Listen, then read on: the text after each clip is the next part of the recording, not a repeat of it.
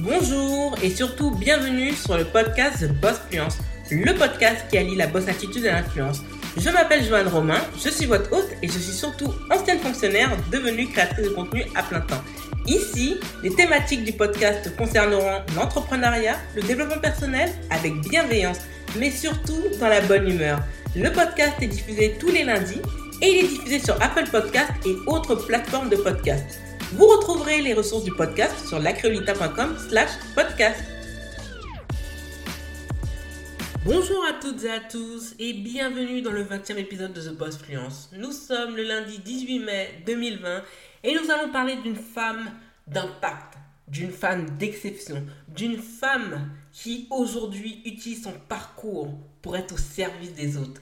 Je vais bien sûr vous parler de l'ancienne première dame des États-Unis, Madame Michelle Obama, née Robinson. Donc, nous allons aborder son parcours à travers tout d'abord son film Becoming, qui est issu de son, on peut dire, autobiographie du livre Becoming qui était sorti au début de l'année 2019, que j'ai pris grand plaisir à lire. Et grâce au film, même s'il y a certains détails qui ne sont pas présents parce qu'on n'a que 90 minutes pour pouvoir parler du livre, j'ai pu retenir 5 leçons grâce à ce film. Donc la première leçon, c'est d'utiliser le storytelling pour servir ses causes.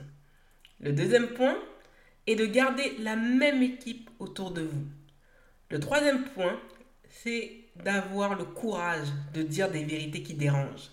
En quatre, nous allons parler des limites que les autres nous imposent et de ne pas se laisser intimider par ces limites que l'on souhaite nous imposer. En cinq et dernier point, préparer la nouvelle génération. Donc nous allons commencer tout de suite. Alors, vous savez, le storytelling, je vous en ai parlé, je vous ai recommandé des livres, je vous en ai parlé surtout sur la chaîne YouTube de The Boss Fluence que je vous invite à visionner les vidéos parce que c'est dans la continuité de ce podcast. Et le storytelling, c'est quelque chose que les anglo-saxons maîtrisent. C'est un art qui vient de chez eux et c'est quelque chose qu'on développe à l'école et à travers son parcours scolaire. Contrairement aux Français qui, ce n'est pas pour critiquer, je suis aussi euh, française, j'ai fait mon parcours scolaire, euh, tout mon parcours scolaire en France, une partie en Espagne, mais euh, c'est vrai que effectivement quand j'ai fait Erasmus, on m'avait reproché d'être trop scolaire.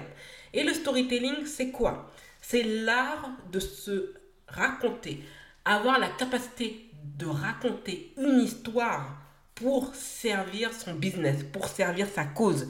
Et c'est ce que fait Madame Michelle Obama. Elle raconte son parcours. Et quand on voit son parcours, elle aime beaucoup souligner, si vous n'avez pas remarqué le premier point, I'm from the south side of Chicago. C'est-à-dire, je viens des quartiers, des quartiers, voilà, dits communautaires de Chicago. Et ça, c'est important.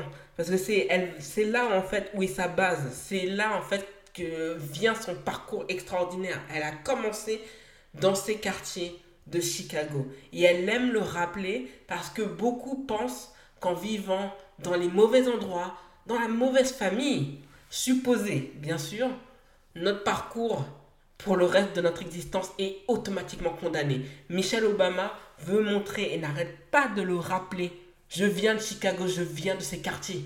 Je suis afro-américaine, je suis une descendante d'esclaves. Regardez où je suis arrivée aujourd'hui. Et ça, c'est important parce que c'est inspirant.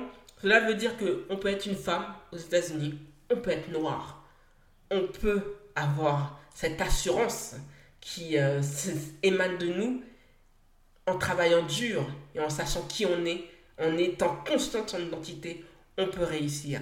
Et c'est pourquoi je pense que Michelle Obama a eu comme cause lors de ses, entre guillemets, deux mandats de première dame entre 2018 jusqu'à janvier 2019, c'est d'être au service des autres. Et elle a bien compris qu'au niveau sanitaire, effectivement, les Afro-Américains meurent plus de tout ce qui est lié aux maladies cardiaques, tension, diabète. Et je vous invite à regarder ce reportage euh, sur l'obésité, si je ne me trompe pas, de Arte, qui raconte en détail ce qui se passe aux États-Unis. Et croyez-moi, franchement, je comprends encore mieux la cause contre l'obésité dans cette bataille dans laquelle elle s'était lancée il y a déjà 10 ans de cela et qu'elle continue à faire. Donc très important en fait, elle a compris en fait les enjeux sanitaires, elle sait que dans sa communauté on meurt parce qu'on ne se nourrit pas bien et qu'il y a beaucoup plus d'obésité sévère. Et c'est pourquoi en fait elle a voulu pendant ces deux mandats parler de la lutte pour l'obésité et d'inciter les gens à mieux manger.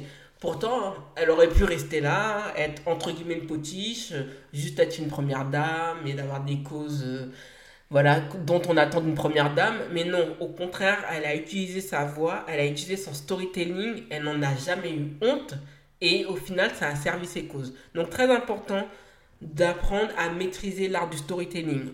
Je vous invite, comme je vous l'ai dit au début de ce podcast, à regarder sur les vidéos de The Boss Fluence. J'ai fait une vidéo consacrée au storytelling. Le deuxième point, c'est de garder la même équipe autour de vous.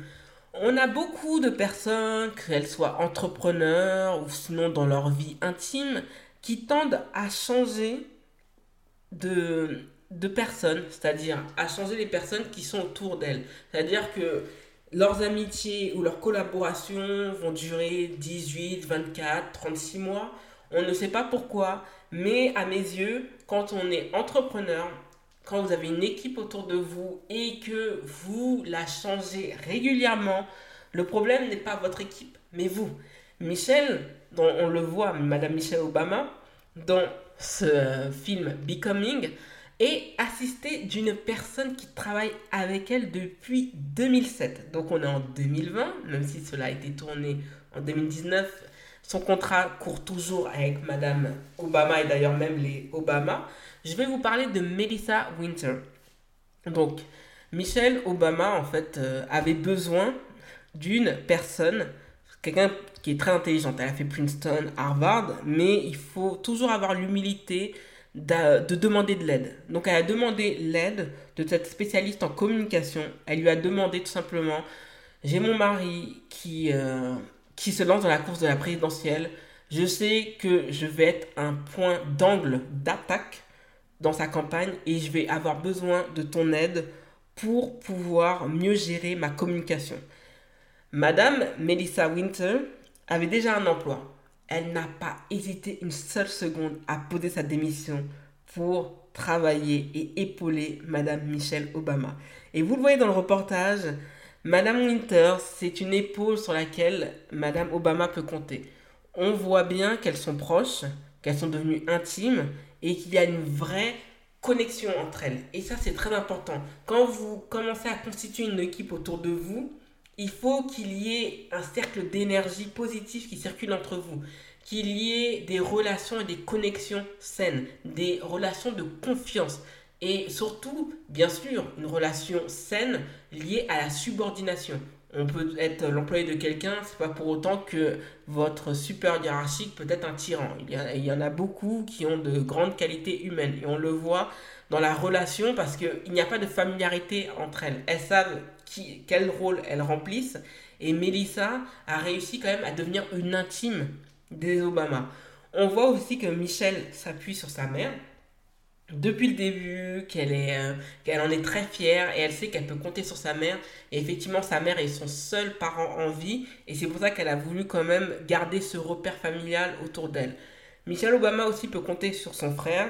Elle peut compter aussi sur d'autres euh, membres de son staff pour pouvoir continuer son parcours impressionnant. Et le staff avec qui constitue son équipe, ça fait quand même plus d'une dizaine d'années qu'ils travaillent. Donc ils savent en fait euh, les tenants et les aboutissants, ils connaissent les défauts et les qualités de chacun, ce qui fait que ça crée une osmose et ça sert les intérêts de Michelle Obama. Et ça lui permet en fait, en déléguant bien sûr, d'être beaucoup plus sereine. Elle sait qu'elle peut compter sur des personnes dont elle sait qu'elles seront fiables. Donc très important de garder la même équipe autour de soi. On peut vraiment retenir cela parce que dans le film, on voit que Michelle Obama est sereine parce qu'elle a une équipe solide autour d'elle et que cette équipe, ça fait plus de 10 ans qu'ils travaillent ensemble. Le troisième point est d'oser dire des vérités qui dérangent.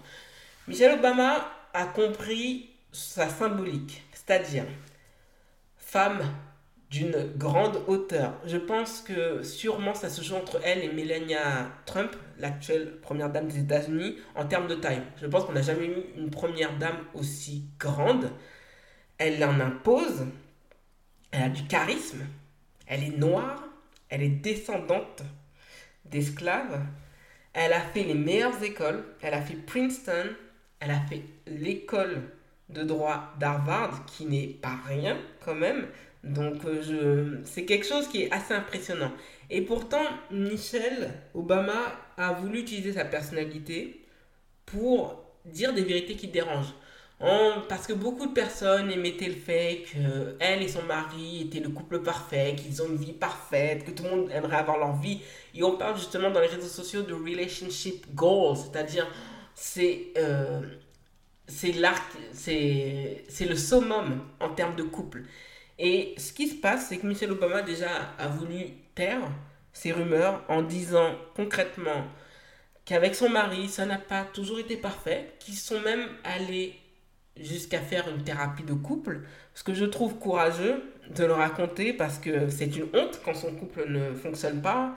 On fait semblant, on veut voilà, ben, rester, euh, garder la tête haute, bien sûr.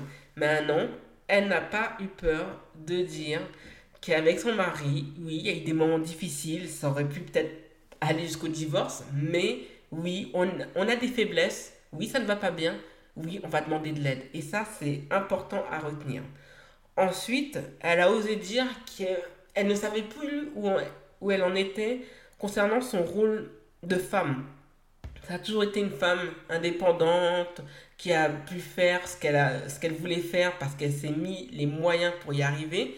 Et pourtant, une fois qu'il y a eu le mariage et surtout quand il y a eu la naissance de ses filles, Malia qui est née en 98, si je ne me trompe pas, juillet 98, et euh, Sacha, Natasha, c'est son surnom Sacha, qui est née en 2001, tout cela en fait a perturbé le parcours professionnel linéaire de Michelle Obama qui s'est rendu compte qu'en réalité je ne suis pas Wonder Woman, je n'arrive pas à gérer mon foyer, l'éducation de mes filles et mon poste important dans une grande firme de Chicago qu'est-ce que je peux faire en fait? Et j'ai mon mari qui, lui, commence euh, à réellement nourrir des ambitions dont on sait euh, pour euh, bien sûr la présidence, puisque par la suite, après trois ans après la naissance de Natacha, il est devenu représentant de l'Illinois dans la Chambre des représentants. Donc ce n'est pas rien. Donc elle a compris aussi l'importance en fait de raconter que oui, je suis une femme comme vous et que quand la maternité m'est tombée dessus, ça n'a pas été facile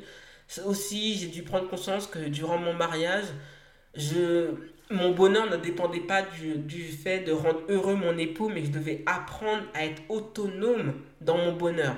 Et ça, c'est très important de dire ce type de vérité au vu de la puissance du patriarcat qui écrase les femmes dans leur volonté de liberté, d'indépendance et le fait d'avoir une femme qui a autant d'influence, qui est autant adulée, admirée, non pas seulement aux États-Unis d'Amérique, mais aussi partout dans le monde, il est important de dire des choses qui dérangent pour pouvoir aider à ouvrir la voie. Et on le voit en fait à chaque fois qu'elle signait euh, des dédicaces dans ses livres, les personnes étaient ouvertes, lui disaient ce qui, euh, ce qui se passait dans leur vie personnelle à une personne qu'ils ne vont rencontrer sûrement qu'une fois dans leur vie.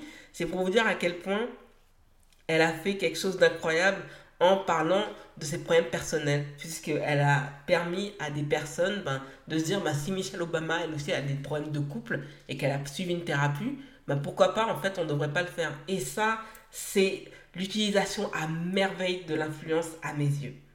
Le quatrième point, c'est de ne pas laisser les limites établies par les autres nous impacter. Michelle Obama, comme je vous l'ai dit, vient du South Side de Chicago. Donc, Chicago est une ville assez particulière. Elle est située dans l'état du Détroit. Le temps est quand même proche du temps euh, du climat canadien, c'est-à-dire très chaud l'été, très froid l'hiver. Et Michelle Obama, en fait, fait partie d'une famille constituée de quatre personnes. Donc, elle a son grand frère Craig, qui était ancien joueur de basket. Elle avait son père et sa mère. Et de ce qui se passe, c'est que elle a compris en ayant une connexion avec son grand-père, que son grand-père était quelqu'un de très intelligent et qu'il aurait pu avoir un grand parcours. Et le problème, c'est que son grand-père a vécu sous la ségrégation. Et ce plafond de verre l'a empêché d'atteindre et de réaliser sa destinée. Et il faisait comprendre à sa petite fille qu'elle devait vraiment travailler dur et qu'elle ne devait pas laisser surtout les euh, limites des autres devenir ses propres limites. Et Michelle Obama a eu un bon parcours scolaire, vraiment très bon. Et à un moment donné, en fait, son frère Craig Robinson est allé faire l'université de Princeton, qui n'est pas n'importe quelle université aux États-Unis. Même si, si je ne me trompe pas, elle ne fait pas partie de la Ivy League. La Ivy League, euh, je vais y revenir très rapidement, c'est euh, l'élite des universités américaines. Donc, on est avec Harvard, on est avec euh, des universités comme la MIT, Massachusetts Institute Technology, si je ne me trompe pas. On est, si je ne me trompe pas, avec la NYU, New York University. On est aussi avec, euh, j'ai oublié, il y a je ne pense pas qu'il y ait Princeton, mais il y en a, il y a d'autres facs, des vraiment de, de, grandes facs qui coûtent très cher à l'année. On parle de quand même 40 000, de 20 000 à 40 000 dollars l'année, donc c'est pas tout le monde qui peut le faire. Même avec les bourses, ça reste très élevé. Mais quand vous faites ces facultés, vous bénéficiez aussi d'un réseau, donc ce n'est pas rien. Donc voilà pour la petite parenthèse. Donc, comme je vous l'ai dit, Craig Robinson a pu faire Princeton et Michelle Obama, au final, voulait choisir en faculté Princeton. Et elle a eu une de ses anciennes professeurs qui lui a dit en souriant, euh, limite, ne rêve pas, tu feras pas Princeton. En, réalité, en résumé, hein, Michelle Obama n'a pas le niveau. Et elle s'est dit que si on lui dit ça, c'est qu'au contraire, elle a le niveau. Donc heureusement que Michelle Obama, on le voit que le caractère sauve. Et dans son cas, heureusement que c'est quelqu'un qui est déterminé et qui, de par le travail de ses parents qui, à la maison, lui ont permis de ne jamais être invisible, lui ont aidé à avoir une assurance. Et c'est cette assurance qui lui a permis de braver les limites que sa propre professeur a mis sur elle. Au final, elle a fait Princeton, elle a fait mieux que Princeton, elle a quand même fait la faculté de droit d'Harvard, l'une des plus prestigieuses au monde. Donc c'est pour vous dire que ce n'est pas parce que quelqu'un estime que vous n'êtes pas intelligent que vous n'êtes pas intelligent. L'important dans ce monde, même s'il y a des plafonds de verre, c'est de, ça vient de vous, de votre intérieur. Vous devez comprendre que les limites qu'on vous met, ce sont des barrières pour vous empêcher de briller. Honnêtement, je vais vous dire une chose. Rentrez dedans ces barrières. Brisez ces barrières. Faites-les exploser. Parce que personne n'a à vous dire que vous n'êtes pas capable de faire ça. Par exemple, dernièrement, récemment, on est venu m'intimider en me faisant comprendre que voilà, avec The Boss Fluence, euh, à la limite, euh, on, on, est en train de pomper des concepts anglo-saxons qui viennent de Grande-Bretagne ou des États-Unis. Et je me suis dit que je connais ma valeur, je sais que je suis légitime pour parler dans ce podcast et sur la chaîne YouTube et que j'ai une mission et que je souhaite accomplir ma mission. Et ce n'est pas parce que en fait les personnes savent qu'elles ne pourront pas faire ce que je fais que moi je ne dois pas le faire. Et au contraire, ça me stimule et ça me montre juste que je sais que le temps me donnera raison d'avoir fait ce podcast que j'aime tant qui s'appelle The Boss Fluence. Donc Michelle Obama et aussi l'exemple que je viens de vous donner personnel doit vous prouver et vous montrer que vous n'avez pas à accepter des limites qui sont une insulte à votre potentiel. Je vous le dis bien comme il faut et je vous le répète, une insulte à votre potentiel. Respectez votre potentiel, respectez votre personne, votre être, votre esprit, votre âme. Et surtout, lancez-vous. Le cinquième et dernier point, et nous arrivons vers la fin de ce podcast, c'est de préparer la nouvelle génération on voit que dans le film Becoming, Michelle Obama tient, et si vous n'avez pas remarqué, à avoir des cercles entre femmes, mais en majorité de jeunes femmes.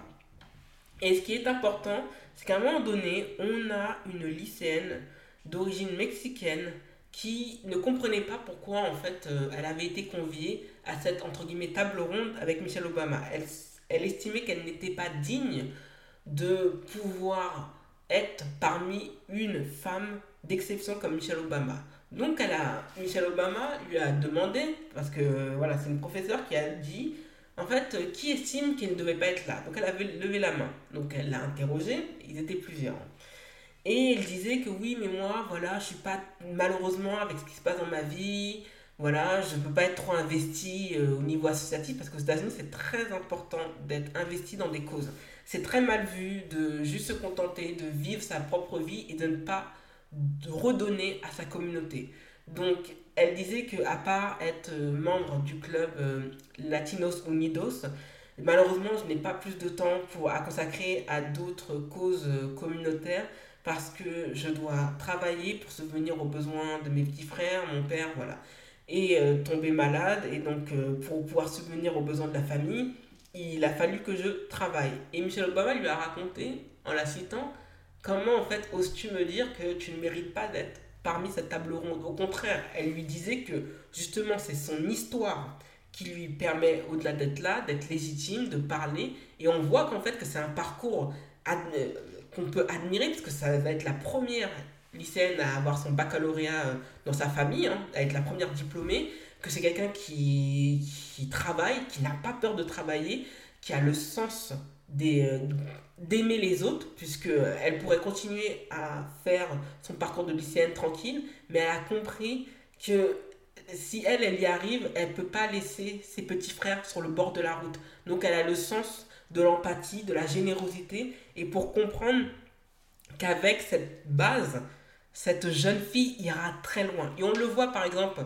avec euh, l'une des représentantes qui, à mes yeux, va être une des plus grandes, futures grandes figures politiques aux États-Unis, qui s'appelle Alexandria Ocasio-Cortez. Quelqu'un que je suis, dont le parcours est vraiment admiratif et qui est aussi d'origine, euh, qui est latina, d'origine, si je ne me trompe pas, portoricaine. Donc c'est quelqu'un qui, euh, voilà, pourtant a eu le sens du sacrifice, a dû abandonner ses études, et pourtant, elles ont pour moi des parcours jusqu'à présent analogues, puisqu'au final, même en abandonnant ses études pour pouvoir aider sa mère à subvenir à leurs besoins, parce que c'était très dur, et que la vie est très très chère aux États-Unis, et qu'il n'y a pas un système de sécurité sociale comme le nôtre qu'on a actuellement encore en France, eh bien cela ne l'a pas empêché de devenir la plus jeune représentante à la Chambre des représentants des États-Unis. Comme quoi, ce n'est pas parce qu'il peut y avoir des moments de trouble, des moments difficiles et qu'il faut faire des choix